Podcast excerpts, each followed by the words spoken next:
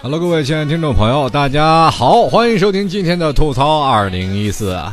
呃，我继续是那人见人爱、花见花开、车见车爆胎的老 T 啊。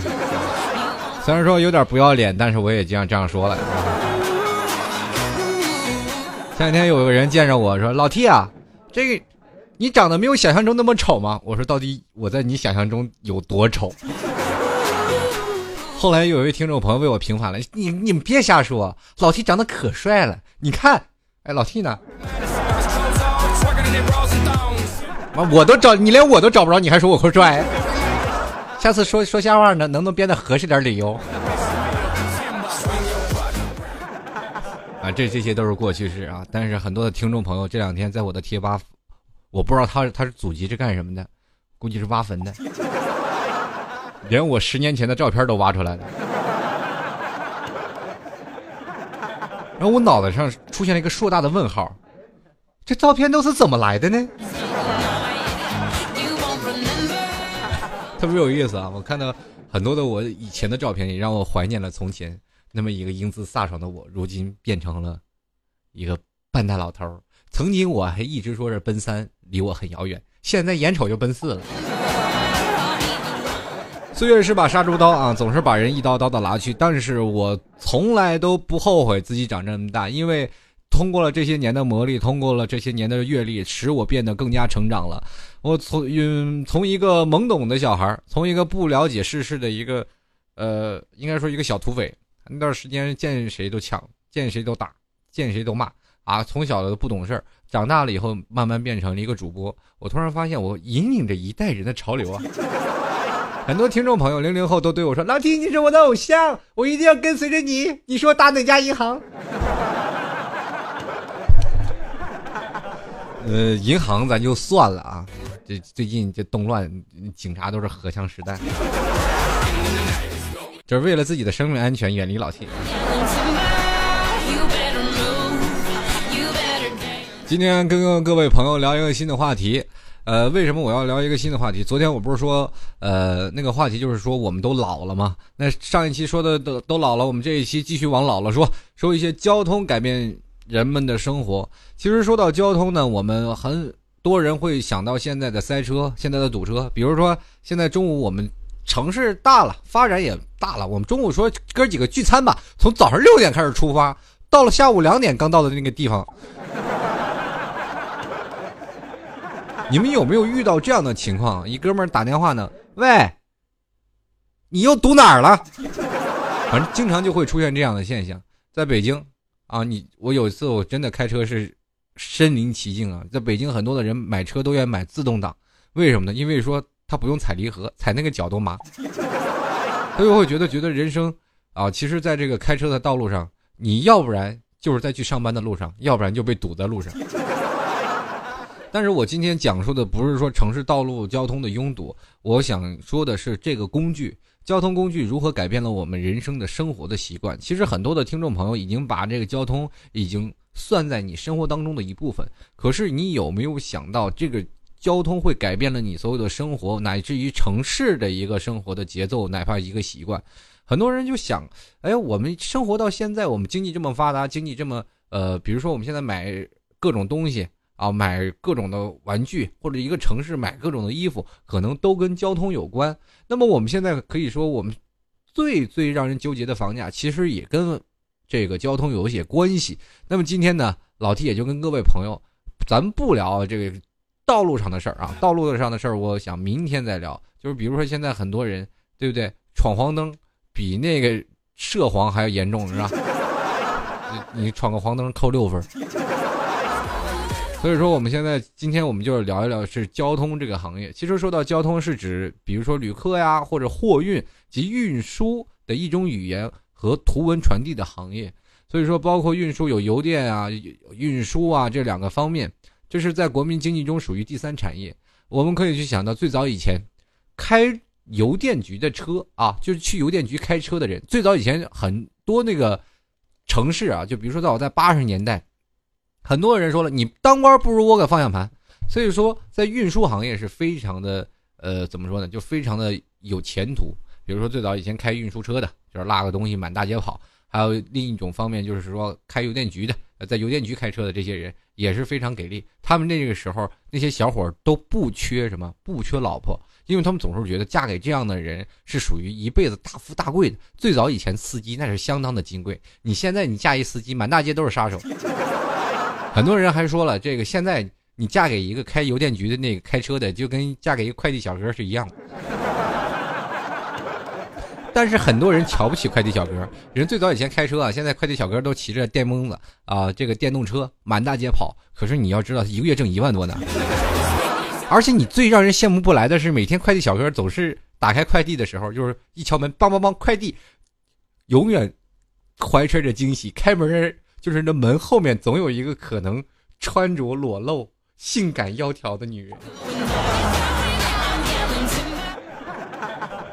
嗯。咱就不说这有些职业是羡慕不来的。我有一个朋友，他就干快递了。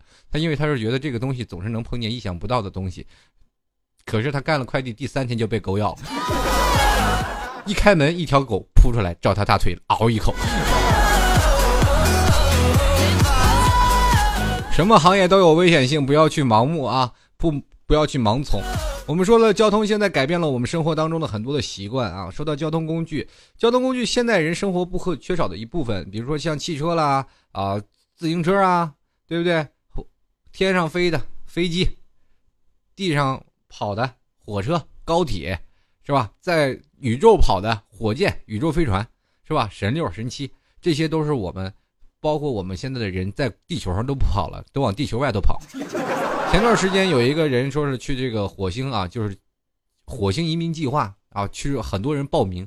然后，据我发现，就很多啊，就是说为什么说交通会改变人的生活呢？比如说我们要去旅国际旅行，我们就要就要去移民星，移民到火星呢，然后我们就去报名，因为中国的房价太贵，买不起。我宁可我这辈子抽空我去趟火星去住去。报名的多数为中国人啊，我可以说。在中国人，你也知道，生活的现状多么压迫吧？其实我们说到交通工具，狭义上其实是指一些是人类造出来的代步的交通运输工具。比如说，现在老 T 也是有一个交通工具，别人开四个轮，我就开一个轮子。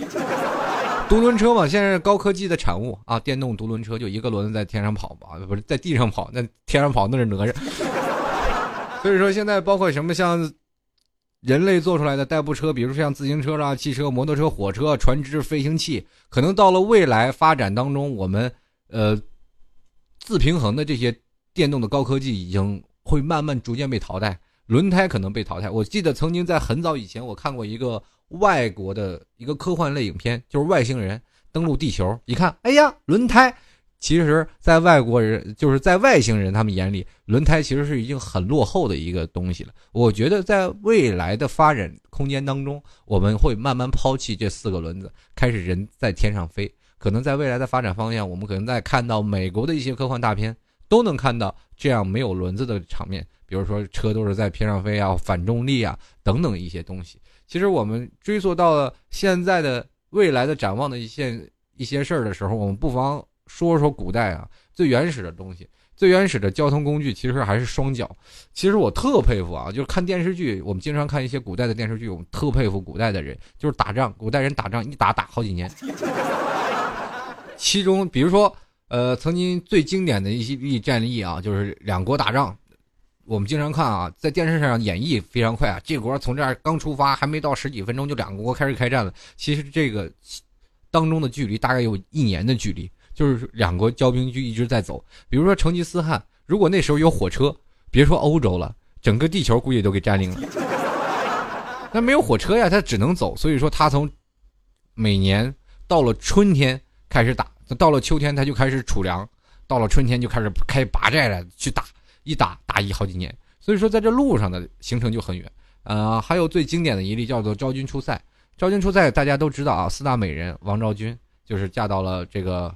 呃，蒙古啊，嫁到了这个遥远的蒙古。可是，在那蒙古这边呢，他们走了多远，你知道吗？走了大概两年的时间才走到。所以说，每次出行都是非常的困难。大家可以看到，曾经这个成吉思汗去招这个一个长春真人丘处机，他们俩这个一直在路上走吧，大概走了两三年的时间。真的很远。所以说，在古代的人，我一直在佩服怎么走过去的。很多人现在一说他们徒步走啊，我们这都破了吉尼斯世界纪录，你跟任何一个古代人比，你都是这都不是事儿。但是现在我们随着人类啊，那段时间最贵的应该是马了嘛，对不对？比如说现在马、驴子，这都是上乘的工具，还有什么汗血宝马，比如说租马车，那都是有钱人的。所以说，在古代的交通工具已经占据了那个当时一个地方的重要的交通运输工具。所以说那段时间会有镖局。为什么在古代的他们的发展的方式就是特别慢啊，就是特别缓？缓慢的发展方式，就是因为他们的交通不够发达，而且很多的交通，他们是通过马车啊镖局来运输的。他们在运输的两个途中，难免正在路上走的时候，就会突然“此山是我开，此路是我栽，要想过此路，留下买路财呀”，就是会有一些人去抢镖，就是拦路抢劫的。这是其实早在中国八十年代也会经常出现这些的车匪路霸啊，到现在可能也有，但是被这个警方打击的已经很少了。因为你要知道，就为了罚款，已经全方位的无覆盖的摄像头都有啊，当然是后话了啊，这开句玩笑。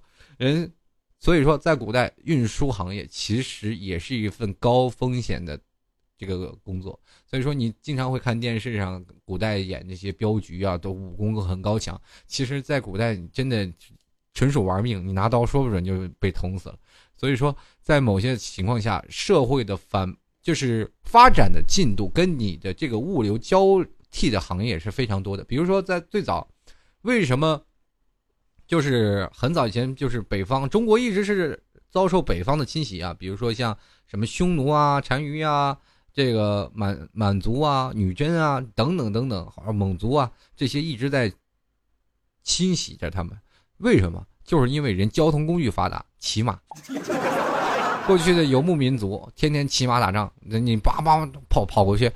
其实，在说到一段历史啊，跟大家讲讲，其实宋朝很多人都认为宋朝呃其实兵力不行啊，而且那个在宋朝来说，这这个一直是认为我们是国耻嘛，这当时君主也不好，然后一直老被欺负。其实我们如果看到正史之后，我们会想到。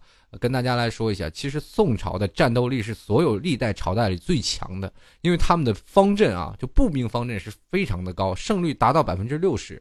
呃，如果你有时间可以看看正史啊，就是宋朝非常厉害。但是为什么他们还被欺负呢？就是因为他们没有办法全歼。这为什么无法全歼？因为他们是步兵跟游牧民族打。比如说步兵方阵，哇，一群骑兵过来了，步兵方阵连人带马同死马下，接着呢。咵！这一帮人说打不过，跑啊！一堆人骑马跑了。中国那些宋朝的兵能拿腿追人四个腿吗？两个腿追四个腿，你觉得？那不可能，那只能撤回来，让他们再打。我们做阵地防御战。你就是说去打别的国家吧，就是打外的游牧民族，人家一个蒙古包都在马车上背着呢，一咕噜就跑了。一到大草原上，你两条腿一下就傻了。我天哪，这是那儿啊！所以说，在某些情况下，我们可以看到骑兵在中国古代的战斗史上是最厉害的啊。所以说，作为一个呃交通工具，它可以说是什么呢？可以改变一个国家的命运，也可以改变一个城市的命运。改变国家的命运，我们可以从马的身上来去研究，从古代的身上，咱我们研究，然后再研究到现代啊，就是古代马是我们重要的一个军事项目啊，军事武器、军事工具，然后也是我们重要的交通工具。所以说，在军事上面当中，你要知道，马镫的发明是让所有的这个战斗力啊，就是马战的战斗力提到了极点，呃。曾经在那个西楚霸王啊，就是秦朝那一代还没有马镫，后来逐渐发明了有马镫。所有的马镫的时候呢，人们都可以在马上站着去打仗啊，而且还做一些高难度的动作。所以说马镫的出现就是把骑兵已经发挥了极致。到现在了，我们就可以看到中国有很多的，就是说，比如说现在退役了嘛，很多的骑兵连骑兵连就退役了，现在只有极个别的，大概只有三个，全国有三个骑兵连，它也是有骑兵的。骑兵的时候还要拿个大菜刀，啪啪啪，就是砍刀去砍那些东西。而且现在基本都是骑马打枪，骑马干嘛去执行任务？只是在一些原始森林的这些地方啊，骑马是有马战的。那么我们说到为什么现在啊，说到马可以改变一个城市的命运，它当然也可以改变我们现在中国人就是目前的发展的水平。说到八十年代那个时候，没。整个城市的交通来说了呢，是相对来说比较困乏的。而且我们中国那段时间虽然有车，但是车基本都是公家的，私人很少有车。私人基本就是那蹦蹦车，嘟嘟嘟嘟嘟嘟嘟嘟，哦，蹦蹦车都没有啊，蹦蹦车都是属于公家的。那段时间属于公社制啊，公社集集体的公有制。最后到了打破打破了这个叫做大锅饭，才把这个蹦蹦车逐渐划给给个人。这说到这个。这个蹦蹦车还还有一段小历史，挺有意思。就是刚打破砂锅饭的时候，很多人说这蹦蹦车没有办法，这个很多很多很乱嘛，就把蹦蹦车的零件全都拆散了，然后 自己就是说放到家里。有的人就拿一个车头，有个人拿几个车轱辘的，最后谁都用不成。后来呢，就是又改变了一些方法，就是把这个东西化成。土地制啊，来进行兑换。你这个有了这个蹦蹦车，你就得少花一部分土地，才进行了这些合理的分配。这也就是家庭有一些蹦蹦车。到后来呢，这个公家的车很少嘛，对不对？你就是想一想，那段时间有车的那绝对是土豪，那都豪的不行了。私人家要有辆大车去跑个运输，那个时候正好赶着改革开放。你有了车，你不管拉什么，你都挣钱。你拉砖、拉土、拉什么的，那个时间各地都是盖楼房、盖房子、盖工程，然后搞工业发展，然后走资本主义路线。那段时间开始慢慢、慢慢、慢慢，整个改革开放的发展起来了以后，那开车那简直是一味香饽饽。但是那个时候中国汽车的保有量有多少？呃，我记得我小时候啊，看见有辆车，我都我天哪，这是什么呀？我在我眼里只有自行车，然后马路上你空空跑跑的只有几辆车，特别少，而且是那种特别老式的。这个时候我们就会说土豪。现在我们看一个车，如果车不是非常低，马达声不是非常响，这人绝对不是土豪，因为车给很多人都有，我们得看是不是跑车。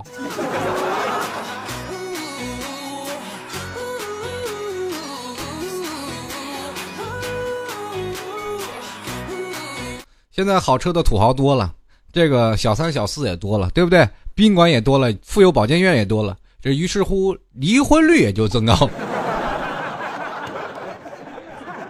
在某些层面上，这个交通确实是改变了我们的生活。我们可以看到啊，如果刚才那个有好车，也是同样是改变了生活的状态，是从另一个方面去反映。其实，交通是在我们国民经济当中属于行业最基础的行业。这个咱们有句俗话说的嘛，农民为什么穷？这个多生孩子少种树。农民怎么富？少生孩子先修路，对不对？这就是特别有意思的一句好玩的话。所以说，修了路以后，路通了，你才会有更多的资源进来。还记得这个曾经韩红唱过一首歌，叫做《天路》，是西藏啊通往这个北京这块儿。有一个火车已经正式通车了，所以说，当这个西藏的这辆火车通了以后啊，你就会发现这地方的人，因为很多人啊，他们太远了，他们的交通也不方便，除了坐飞机，但是飞机不是那段时间可不是每个人都能坐得起的。呃，早在多少年前，我总是认为飞机那是高不可攀的东西。那飞，我小的时候有句俗语啊，就应该也是个儿歌。就是总是会说看见飞机在天上飞，说飞机飞机落落，让我上去坐坐。小的时候就梦想一直坐飞机，可是那段时间家里也没有钱，也没有办法去坐飞机啊。你说坐个飞机多少钱呀？那好几千块钱，在我那么眼里，那好几千块钱，那足以是所有人一家好几个月的开销啊。早八九十年代的时候，这个还有很多现在九零后，你们可以去想想，那在在你们小的时候，当然你们家里富裕，那就不说。就是说家里没有钱的时候，对吧？你你要坐飞机简直是一种奢侈。后来呢，到了现在啊，改革开放，你突然发现了，现在一张机票真的比坐火车还便宜。曾几何时，我在一直还在在纠结坐哪趟卧铺的时候，有个朋友跟我说：“你傻呀，去网上买机票打好打折的。”我说：“机票还打折呢。”于是乎买了第一张经济舱的打折票，打了两折，而且那天我我记得啊。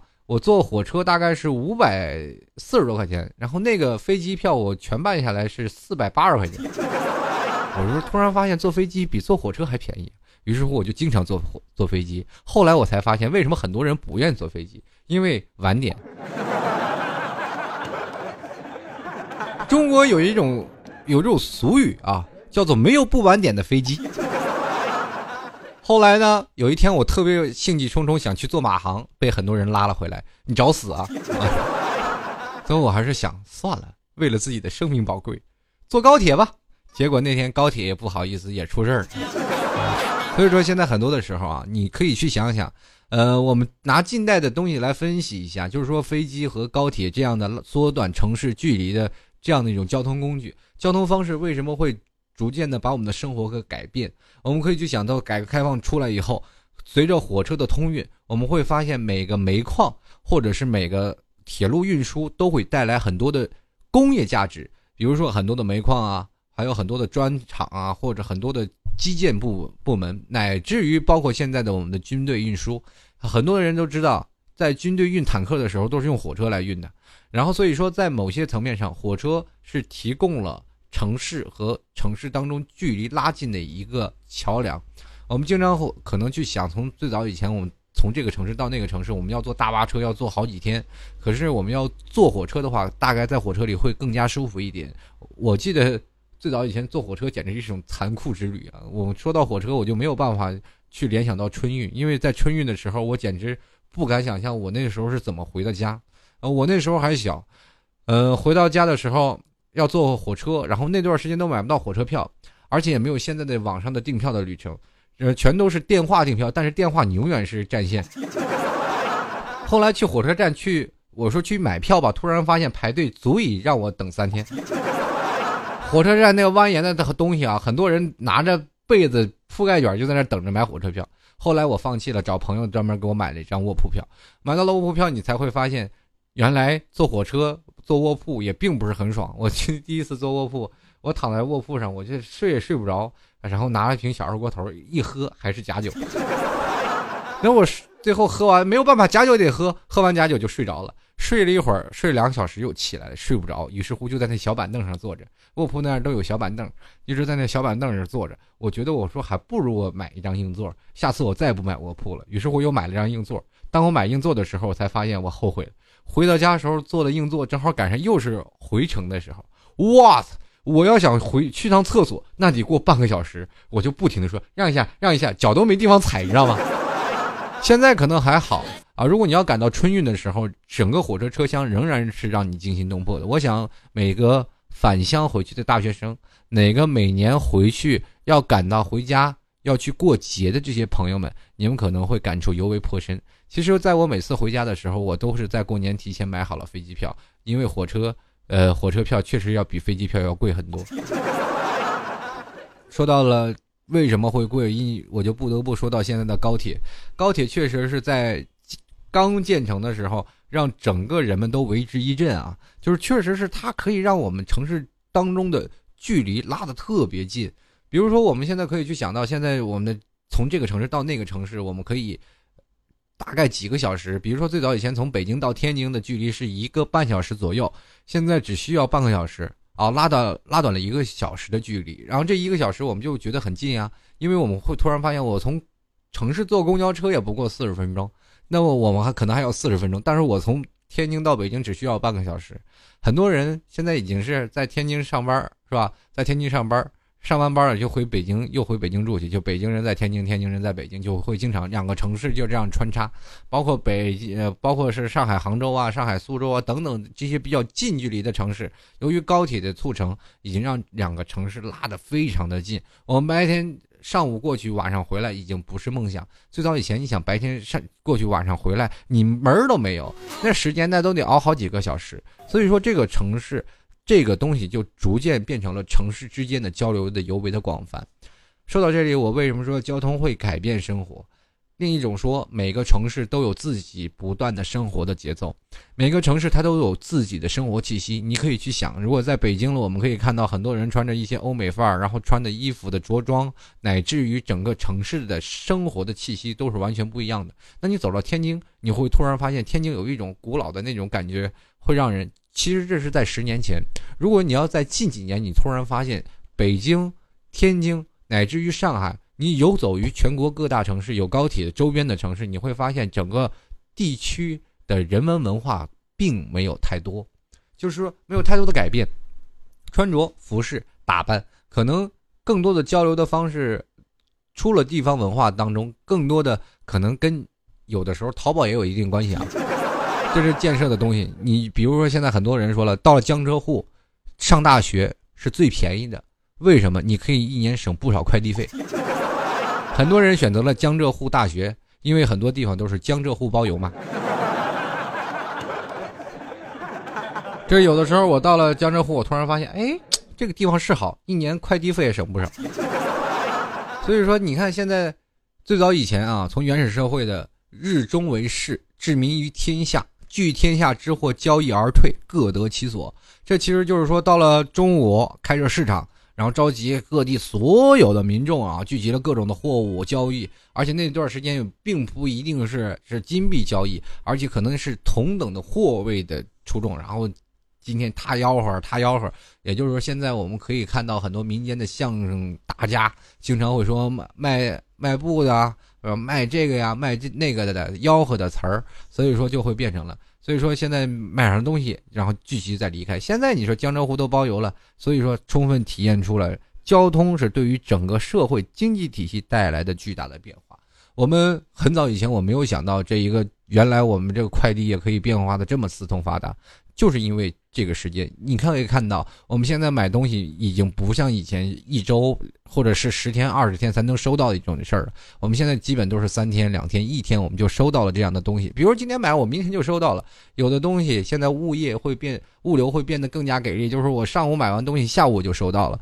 很多的地方，包括很多的商家，都已经推出了相应的活动。如果没有现在高科技的交通的发展，你能改变自己的生活？可以说，现在人们的变得宅了。也是跟这个交通发达有一定的关系，那就是因为我们在家里可以游走于各大城市之间，我们在家里可以办完很多的事情，比如说很多的宅男想要吃快餐，我们直接订个外卖就会有外卖小哥给你送来；我们想要买个东西，直接就会有快递小哥敲你的门说：“哎，美女，这是你的东西。”如果有一天你说我想出门了，想要去溜达了，好，我在网上订一张票，然后再拿手机。叫个出租车到了门下，坐了出租车，你走路估计都不需要几步啊，就直接到了车站。到了火车站，你坐上火车，其实全程走路你没有走二百米，就是这样的一个情况啊。所以说，在某些层面上，我们现在这个交通改变了很多的生活，但是在便利之余，也给我们添加了很多麻烦啊。其实。我们可以说，交通可以拓展了我们整个经济市场的多样性。比，因为我们可以看到，交通有很多的好处啊，因为它有运输的便利啊，会促生许多交通相关的产业，比如说物流、旅游、休闲以及一些新兴的产业的发展，也会激活一些沿线的资源，或者比如说，呃，现在交通好的地方，我们现在可以看到卖房子啊，卖的这个楼房，只要离着地铁近的。甭管它是几十号线啊！我记得最有意思的一一次，我是去北京，那早几年了，北京只有三三四号线啊，只是就是只建了三四条地铁线，就别的线都是只有规划还没有完成的。那个房价就已经叫的，虽然说比现在还要便宜多了，但是那时候已经是天价了。临近地铁边儿。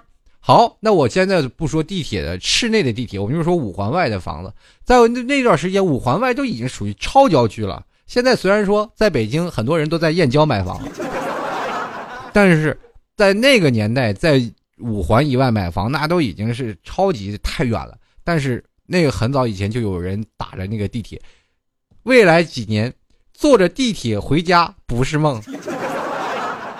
所以说那样的房价卖的还不便宜。有的时候你会去想，在交通推动啊，这个沿线土地的升值，这也是为什么很多大城市的房价都比小城市高的原因之一。越交通发达的地方，它的房价肯定会越高。比如说，我们可以看到江浙沪的一带啊，有高铁的地方，它房价它都低不了。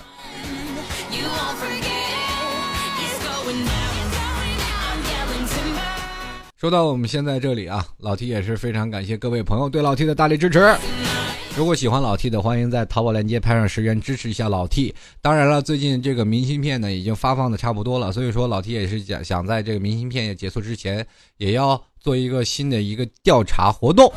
如果各位朋友喜欢老 T 呢，这个很多时候很很多听众朋友问我，老 T 我喜欢你的二零一二或二零一三的节目，但是我听不到怎么办？那么老 T 也会有近期啊，就是我是先做个调查，有没有想要的，会可以在节目。留言回复我，或者是加入到老 T 的微信公众平台幺六七九幺八幺四零五，呃，来回答我这个问题，或者到老 T 的百度贴吧主播老 T 吧，或者加入到老 T 的新浪微博主播老 T 啊，这个的微博啊，直接加主播老 T 就可以找到了。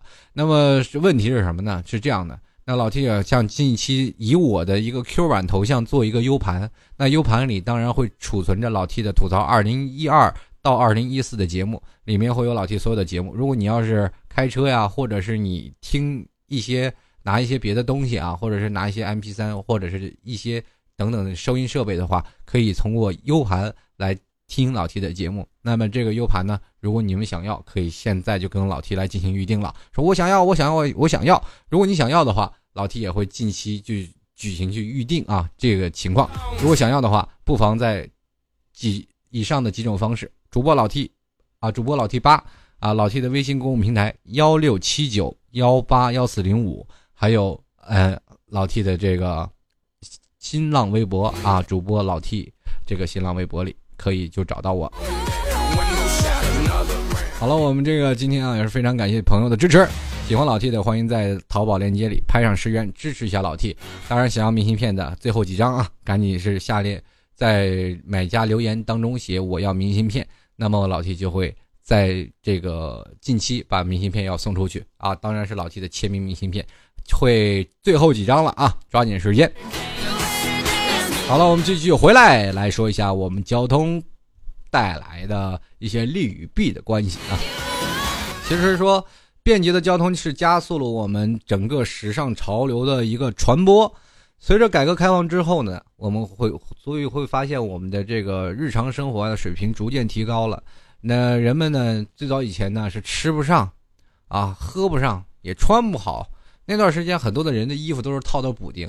我小时候的有件衣服就是扣的补丁啊，然后就是真的真的是有扣补丁。然后但是那时候穿的棉裤啊，就是现在的人都爱嘚瑟啊，穿的这小。大冬天都是有的人可能连棉裤都不穿。我那时候家里那棉裤啊，就是我妈就心疼我，给我把那棉裤续的，就是说棉花啊，就是你脱了这个棉裤可以立在那儿。就如果我把那棉裤立在那儿，我想穿它，我从床上直接跳到棉裤里，然后一系绳就走了。那时候吃不上穿不上啊，连裤子都没有，就一条棉裤啊，一条棉裤，一条棉袄，一身棉袄，这就是我小时候的童年。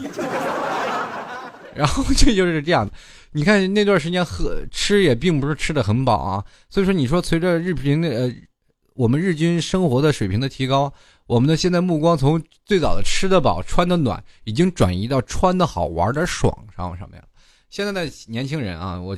前两天我问做了一个市场调查，我说你在十六岁的时候你都玩过什么？他们说我们在十三岁我们就已经酒吧什么 KTV 什么音录像厅什么都玩完了。然后我就我觉得有点不太相信，于是乎我又找了几个人证实，突然发现我还太天真了。原来他们真是我自认为我十五岁已经开始玩的时候，他们都已经玩遍了。我说年轻就是一个本钱呀。所以说，随着社会的交通的。直线的发展，我们所有的生活的水平逐渐提高，我们才会发现时尚元素也会让我们更加提前。有的时候我们可以看啊，说火车提速了，飞机也提速了，但是我们的生活也是逐渐在提速。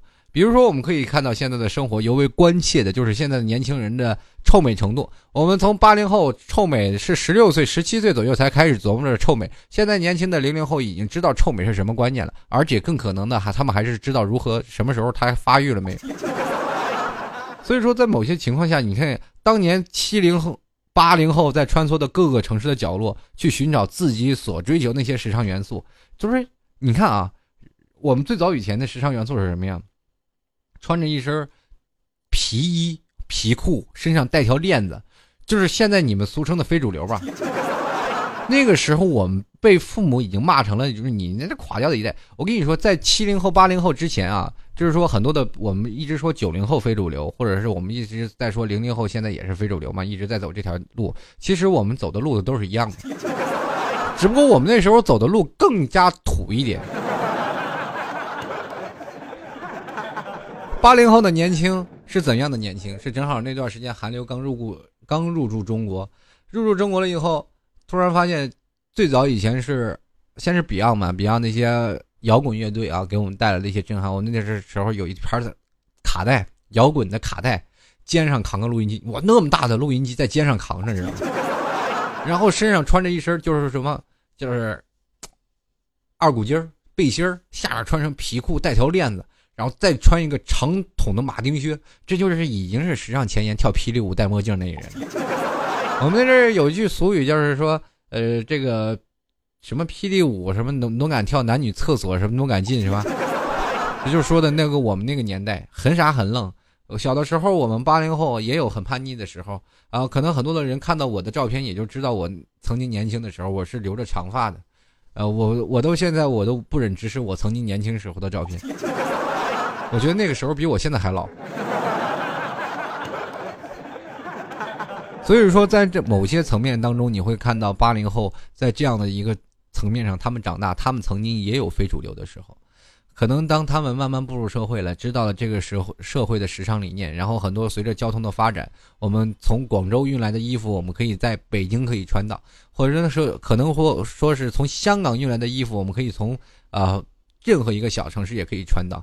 呃，很多的一些农村的城市，他们也逐渐有了交通带来的便利。很多地方我们会发现啊，有很多的时装的集散地，也就是说造成了南北时装的差异。可能在座的朋友，你们经常会看到，在南方人，就是广州人，他们穿着的习惯和北京人穿着的习惯，乃至于在上海人和杭州人，他们穿着习惯就完全不一样。虽然说我们这城市当中透露的气息基本差不多，但是还是有个别的差异。差异在哪里？不是说在你的大牌，因为大牌的衣服啊，就是说奢侈品，基本是全球都一样。你可以看到，你要买个 GUCCI 的包，或者是弄一个 Prada 的包，你身上再穿上一个名牌的阿玛尼，走在马路上，人一眼都知道你就是一土豪。别的咱都不说，这个东西在全球都是一样的。你哪怕是在哪个地方都看不出来你是哪个地方人文特色。最特色的地方是什么地方呢？除了淘宝爆款，就是本地的大型的批发市场。第一个你要看淘宝爆款，从淘宝爆款，你最早以前啊。我的我一那阵儿一看哇，淘宝爆款便宜，就天天买，一出马路上清一水的双胞胎兄弟。最讨厌的是有一次我居然碰到了跟我穿同一款衣服，我们三个人在那排队，然后很多人以为我们三个人搞三 P，你知道吗？三个老爷们儿，我们只是买同一件衣服好吗？这又不及情侣装。后来我终于明白了，淘宝爆款是不能信任的。后来我选择了小商品市场，到了批发市场，哇，一片广阔的开阔地呀，这里到处都有啊。所以说，当你穿上了从这个小商品批发市场你穿了衣服以后，你才会逐渐的发现你融入了这个城市。你为什么会融入这个城市？因为这个城市的穿着习惯，你已经把你影响到了。呃，每个城市的穿着习惯真的不太一样，不尽相同。有的人说了，这在呃，可能很多的地方穿着的衣服啊都是不尽相同的，但是还有个别的行为习惯。比如说，在某个地方啊，女生啊，在北方的女生比较喜欢穿一些啊比较呃怎么说呢，比较休闲的衣服。啊，到了南方呢，可能就是比较喜欢穿纱类的透明色的衣服；到了北，到了更南方，可能就比较喜欢穿那个吊链式的各种的，反正衣服。所以说，在每个城市当中，你都能欣赏到每个城市不同的呼吸节奏，每个城市不同的生活环境。可能有的人当地当时的城市的人，对于哈韩、哈日，或者是有的地方是走的美系、欧系路线，有的人走的传统的这个服饰的路线都不太一样。如果你是个爱旅游的人，如果你是爱一个地方经济，说经常会出去旅游，或者推动，就比如比如说交通会改变你的个人行为习惯，你就会经常在这个城市当中游走，你会突然发现每个城市的服装的城市，呃，每个服装的都不太一样。就是当时那个社会。可是到了现在，我们会突然发现，这个交通的发展、交通的发达，会让我们整个城市就来回进行串联，每个城市的服装、思想、文化都进行了一些提高。我们可以看到，现在我们追求了一些新鲜的元素，那时候有新鲜的衣服、首饰、鞋子。你到了如今，交通工具也是时尚潮流的一部分。比如说现在，自行车也是变成了现在时尚潮流的了。现在自行车都不叫自行车了，改了，就是说把那个飞轮取掉了，然后改名叫死飞了。一开始我不明白，我说一个自行车就是自行车，为什么叫死飞？突然发现它没有闸，哦，原来一停它就走，而且这个车可以漂移。我说 Oh my god，自行车发展。我终于发现，越经典的东西越是高科技。后来那阵最早以前崇尚的太子大太子啊，开着大太子然后大摩托骑起来就非常的给力。但是很多城市都禁摩了，这当然是我们年轻人一个损失啊。现在还有开跑车、开飞机的土豪，反正就是经常会拉进我们整整整个这个城市当中，或者是包括我们整个这一代人的思想潮流的一个观念。所以说，我们现在说便捷的交通也会增进我们现在。比如说一些异域文化的距离，我们可以想到旅游业。旅游业，我们去想人生活当中，我们就想到一首歌，曾经特别有意思的一首歌，就是我我想去桂林，我想去桂林，可是我有时间的时候，我却没有钱。那后来呢？他说我有钱的时候，我却没有时间。其实这句话在很早以前是这样的，但是现在对于你来说，你就算只能说你没钱，但你不能说你没时间。为什么呢？就是说。你很多人时候，你说你没时间，其实时间都是挤出来的。想去哪儿玩，直接一步路，走不了多远。现在很多人了，你要是今天你去泰国，你当时坐飞机，你你隔两个小时就到。很多人说了啊，你说你我去哪儿，你就去去国外，你坐飞机也也都非常方便，当天也就到了。所以说，有的时候你可能坐一夜的飞机啊，你去了时候，哎呀，我去的时候白天，回来的时候还白天，对呀，有时差，对不对？所以说，你现在可以说，交通可以拉近你很多的距离，不像我们以前基本啊，就是看旅游，从电视上去了解一个城市。现在想去一个城市，基本打个火车就去了，对不对？我们现在也可以坐在电视脑电视前去看那些国外的眼花缭乱的东西。但是现在我们亲自去怀念一下当年我们在电视上看的东西，不是更爽吗？当然，现在交通发达。必定我要说一件事儿，就是爱情。我为什么把每件事都要穿插到爱情当中？交通为什么改变了我们的爱情观念？柏拉图式的爱情也到现在为止，虽然说很多人说了异地恋并不好受，但是我还是要说，异地恋也是逐渐形成了现在随着旅游业的，或者哪怕随着我们现在的交通业的发展，已经成为了现在当代年轻人当中不可缺少的一部分。现在年轻人很多人说是异地恋。因为异地恋，很多人都说了，异地恋并不靠谱。但是你可以去想，异地恋其实并不遥远，只需要五个小时的距离。很多的地方，我们去想坐飞机两个小时，我们坐火车五个小时。很多人说，哇，这太远了，两个小时够不够给你坐飞机？没有钱，你谈什么异地恋？所以说，在现在某些方面，利。地恋已经成为现在社会当中最精进的一步。比如说，很多的朋友，比如说那些土豪哥、有钱哥，是为了见自己的恋人，也不惜花重金要从这个地方飞过去。比如说，曾经我就干过一非常非常二的事。当然，我不是异地恋啊，是跟着朋友去聚会去了。呃，然后三天的假期，我当天就飞过去，然后第二天待了一天就回来了，花了好多机票钱。这就是每个人的生活的习惯和节奏啊，在这样的生活方式当中，我们会发现啊，交通给我们带来了这么多的东西，可是我们从来就没有想到，哎，交通会给我们生活的便利出现了这么多的例子。呃，有的时候我们去想啊，交通可以改变人的生活的习惯，其实我们可以现在也可以去想，随着交通的发达，但是也会出现很多的事故啊，比如说现在我们交通啊，就有一次我说一下在路上的事儿吧。就是交通会经常出现一些事故，我们可以看到前段时间抓酒驾，现在说抓酒驾为什么这么的厉害？就是因为交通事故太多，现在已经交通事发生的事故已经是成为世界第一害了。就是因为交通业发展特别快，你有尤其是你们可以看到一些小的城市或者一些大城市，我们就不说堵车的现象，一些小的城市已经基本是家家都有车，而且现在车不管你有钱买得起，就是没钱你买国产车，有钱你买进口车，再有钱你买。就把世界好扯。所以说这都不算事儿。你是再有钱的车，你这到了北京，你不是也得堵在那儿？你除非买火箭从我们车上飞出去，有种是吧？所以说这就必然造成中国交通事故的一些事情，而且死亡人数我们中国算是最多的国家之一。那么二十世纪八十年代，其实中国道路死亡人数首次就已经超过了五万。那至今呢，我们现在不包括港澳台啊，每年的事故是五十万起，五十万呀。那因为事故死亡人数达到了十万左右，所以说以咱们我们已经连续十余年世界第一，就是因为我们改革开放时间，你可以看看有车的人多多吧。所以说我们现在可以看到是很多的城市是普遍出现这一个现象，就是路窄车多，因为城市规划。层面，从最早以前，中国其实也没有想到改革开放发展这么快，我们每个人都有车。原来以前修的道路完全是不够用啊，所以说车挤车，人挤人，到时候车人一起抢道，那毕竟是非死即伤。说前两天我那段时间过年，我回家喝酒了，那时候回家抓酒驾，啊，抓酒驾特别厉害啊，严厉。然后这个我那天喝完酒，跟一一一帮哥们儿说喝完酒吧，我说不开车，还非叫我开。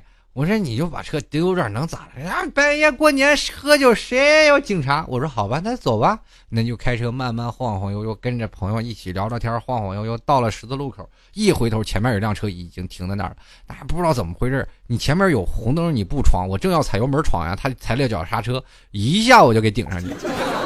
你说我当时就一拍大腿，我说坏了，你们有没有有没喝酒的吗？你看，车上总共有五个人，后面有两个睡了，有一个趴在窗户那儿吐的，前面那个基本已经不省人事，就我一个保持清醒。我说那我怎么办呀？当时我就直接把所有人拍醒，拍醒啊，赶紧掏钱掏兜，把所有的钱掏出来。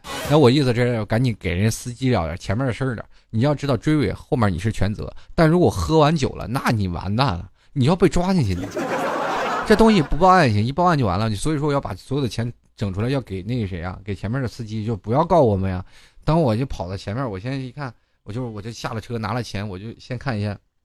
车的保险杠啊，我看一下我车保险杠，再一回头，哎，车前面那车呢？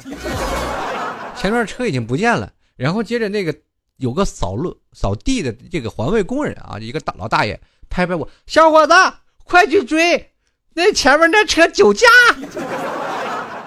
他心虚啊，他酒驾，我心想我我也酒驾呀，我跑吧我就。这赶紧把车就停在那儿了。其实这个说句实话，酒驾真不好。你心这个和那个开车的完全是不一样，所以说还是跟各位朋友来说一下，喝酒是千万不要开车。然后这有句小品说就好嘛，就是本山大叔的小酒小品说的特别好，就是喝车不开酒，喝喝车不开酒，开酒不喝车。所以说现在这个事故确实造成了很严重的影响啊！交警部门抓的也非常严。我还记得有一次在上海，在上海跟着几几个哥哥们喝完酒了以后呢，把他们送到酒店。送到酒店以后，我就要回我朋友家去住。回到朋友家，我说回朋友家，我我打车呢还是开车呢？我说反正开车吧，我就开着我那个我那哥的车，我就是走吧。呃，到半夜了也没有人嘛，然后就开开一拐上高架嘛，上上海那高架。一拐上去就看见那红蓝灯啪啪啪啪啪啪闪，这个时候我又不能停车，我想完了，可坏了，这要被抓了。然后我就心想，这完蛋了，这没办法呀，你硬着头皮过吧。这万一那个什么没有查到存在侥幸心理，然后就慢慢慢慢开上了高架了，因为没有地方掉头了，你已经上高架了。然后上到高架顶上才发现那是半夜要扫地那个警示灯。是他，因为那个半夜的路面，他要清油啊，清路面上的油，所以有个警示灯，可把我给吓坏了，直接第一个出口下了高架，掉头把车停到酒店，打车走了，惊魂未定啊！所以说我还有说呀，这个现在交通。工具对我们虽然说带来了很多的便利，也改变了很多城市的文化，但是也同样会给我们造成一些负面的东西，比如说我们的尾气影响。其实曾经有个笑话说特别好，就是几个这个杭州人啊，就是去了西藏去玩去了，结果西藏的空气太清新了，那简直是就是无污染，一点尾气的那个都没有。当时下了这个下了这个飞机，那个杭州人直接就给倒地上，就是。晕倒了。两个杭州人当时就不省人事了。于是乎，很多人说：“这到底怎么了？这怎么办呀？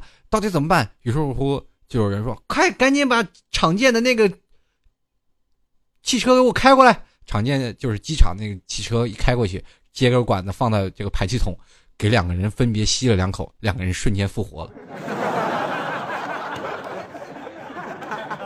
现在我们可以说，汽车尾气对于我们的大气污染造成了重要的这个。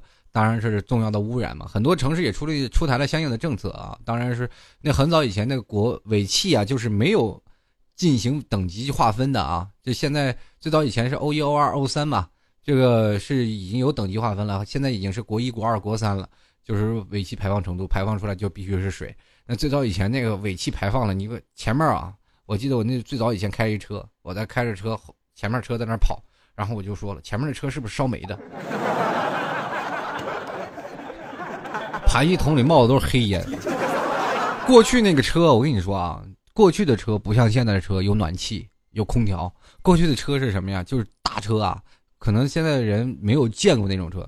大车里啊，车楼子里后面就是炉子，就是点的炉子，你知道吗？你现在你你知道蜂窝煤其实没有，现在很多大车有槽子，车槽子后面一点都是放煤的，然后再往那个后，它后面不是那个车楼里啊，有一个小桶。桶里，然后从那个车窗里伸出一个烟筒来，就是烧烟、烧煤啊，这往外排烟。然后后面呢，就有一个那什么呢？后面那个车烧机油啊，后面冒黑烟，那面冒黑烟，你就跑到路上就跟这个车跟着了似的。真的，这就是过去的啊，就生活非常艰苦。其实我们可以看到，其实对于现在交通的发展，这些包括火车、汽车这些硬件的废弃物啊，包括机油啊、废水啊、废油啊，呃，可以占领占领一大片土地。其实对我们国国家的污染啊，包括水污染呀，还有一些呃，造成污染，也是造成很严重的影响。说到造成污染，可能最早以前我在深圳，呃，有这么一个政策，就是城区道路内不准摁喇叭。可是，到是现在很多的城市当中，我们的房子都已经建在了路边上，尤其是老 T 这个现在住的地方就是挨着路边，每天晚上听着滴滴答答的声音都快烦死了。所以说，噪音的污染对于我们，包括目前城市当中已经成为了一种，嗯，非常让人难受的事情。如果尤其是如果你不习惯的话，你晚上很可能睡不着觉。很多城市建了高架，很多市民都反映还我睡眠。最后我还是总结一下啊，其实社会的发展啊，我们离不开一些交通的这进步。当然，交通啊，小到对我们的生活，大到对我们国家的经济啊，还有还有对我们的世界政治和平都起到不少的作用。